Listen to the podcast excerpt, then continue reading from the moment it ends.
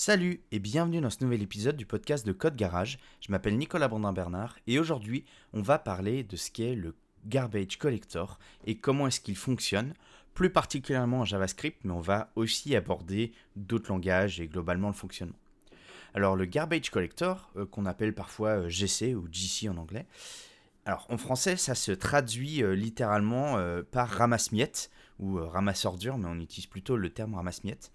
Ça désigne tout simplement un processus automatisé euh, dont le but est de libérer euh, la mémoire dynamique, qu'on appelle aussi la heap, euh, qui est inutilisée par un programme au fur et à mesure de son exécution. Alors si jamais les concepts de primitive, référence, mémoire dynamique et tout ça vous sont pas vraiment familiers, je vous mets en lien dans les notes de l'épisode un article publié sur le site de Code Garage où vous pourrez bah, simplement apprendre et découvrir un peu tous ces concepts. Dans les langages bas niveau comme le C par exemple, il est possible de euh, bah, gérer la mémoire dynamique de manière manuelle en trois phases. On va allouer un espace mémoire avec des, fonctions euh, qui s'appellent malloc, calloc, etc. On va l'utiliser, on va initialiser euh, une variable, écrire, la lire, etc. Et puis on va libérer la mémoire qu'on n'utilise plus avec la méthode free par exemple. Mais en JavaScript, par exemple, quand vous créez une référence vers un nouvel objet, eh ben, chaque allocation mémoire est faite de manière automatique. Donc vous n'avez pas à savoir combien d'octets vous avez besoin de réquisitionner parce que vous allez en avoir besoin, etc. Gérer tout ça à la main, c'est pas possible. Et vous n'avez pas non plus besoin de libérer la mémoire dynamique qui est utilisée parce que c'est le moteur de JavaScript qui s'en charge grâce à son garbage collector. Donc ça, bah, c'est valable pour tous les langages qui utilisent un garbage collector. Tous les langages ne le font pas, mais c'est le cas de Java, de C Sharp et de plein d'autres. Alors, petite chose à noter aussi, euh, je parle de la mémoire dynamique, où il faut effectivement créer, euh, euh, allouer, désallouer, etc.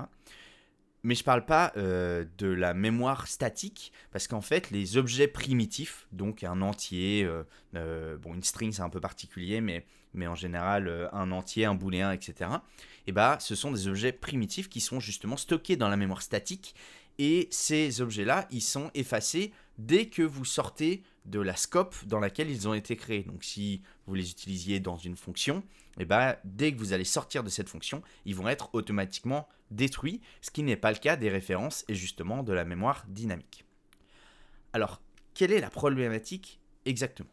Parce qu'avant de se pencher sur la solution, il faut bien comprendre le problème. Prenons par exemple une mémoire, une zone mémoire qu'on va appeler M1 et qui prend 200 kilooctets euh, de place dans la mémoire dynamique et vers laquelle euh, pointent trois références à différents endroits de notre programme. Pour que notre programme ne soit pas trop gourmand en mémoire, eh ben, il va falloir qu'on puisse libérer l'énorme place prise euh, dès que cette zone mémoire ne sera plus utilisée. Le problème, c'est que le moteur JavaScript seul, il ne peut pas prévoir en avance à quel moment de l'exécution de notre programme cette zone mémoire euh, ne sera plus pointée par aucune référence. C'est pourquoi on a besoin d'un garbage collector dont le travail va être de découvrir les cases mémoire qui ne sont plus référencées afin de les libérer.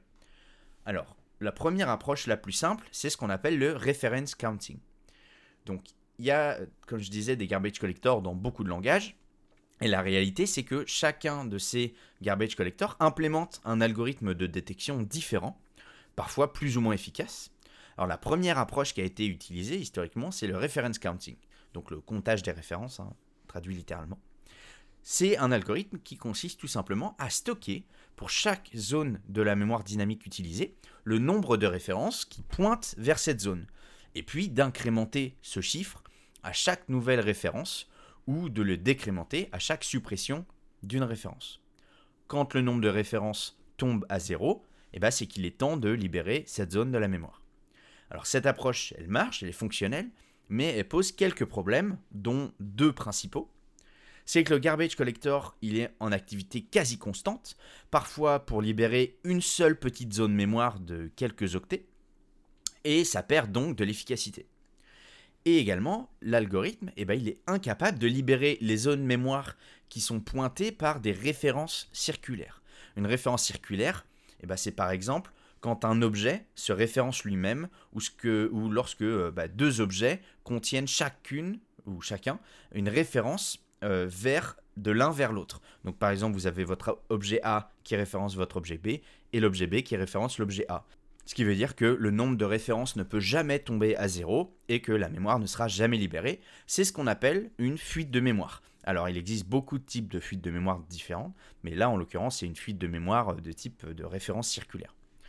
Et pour pallier justement à ça, eh ben, JavaScript il implémente à la place un autre algorithme qu'on appelle Mark and Sweep. Alors JavaScript, peu importe son environnement d'exécution, que ce soit le navigateur web ou Node.js, il met à disposition un objet racine auquel eh ben, toutes les variables et les fonctions de premier niveau sont rattachées. Ces objets, euh, bah, dans le navigateur, c'est l'objet window, et dans le, et Node.js, pardon, c'est euh, l'objet process. Ça signifie que n'importe quel objet d'une application JavaScript doit rester accessible en remontant depuis l'objet racine jusqu'à euh, l'objet en question en traversant toutes les références nécessaires. Si on prend à l'envers, ça veut dire que toute zone mémoire allouée par JavaScript, mais non atteignable depuis l'objet racine, est en fait une zone qui peut être libérée. L'algorithme de Mark and Sweep du garbage collector, il consiste à flaguer, donc à mettre un petit drapeau pour euh, sur tous les objets inatteignables depuis la racine, pour qu'ils soient tous collectés en même temps. Dès que bah, JavaScript aura besoin de libérer de la mémoire, parce qu'il va commencer à en manquer ou parce qu'il va atteindre, il va avoir atteint euh, un certain pourcentage de la mémoire.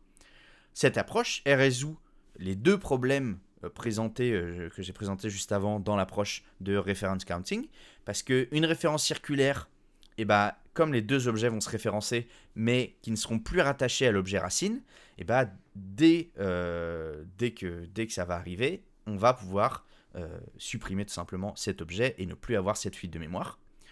Et en plus, eh bah, tout simplement, comme, euh, comme le mark and sweep, il il ne s'exécute pas dès qu'on supprime une référence, mais à un certain pourcentage de mémoire ou à un certain, un certain intervalle, eh bien, même si c'est des petites zones mémoire, ça va pas prendre de, de, puissance, on va dire, au processeur d'aller libérer cette mémoire.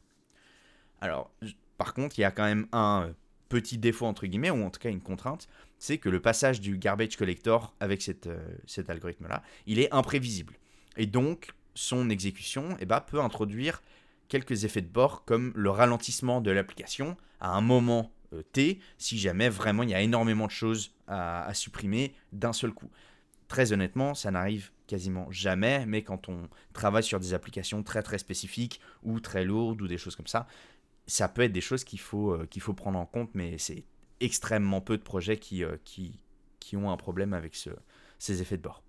J'espère que vous en aurez appris un petit peu plus sur le concept de garbage collector et euh, les deux algorithmes que je vous ai présentés aujourd'hui.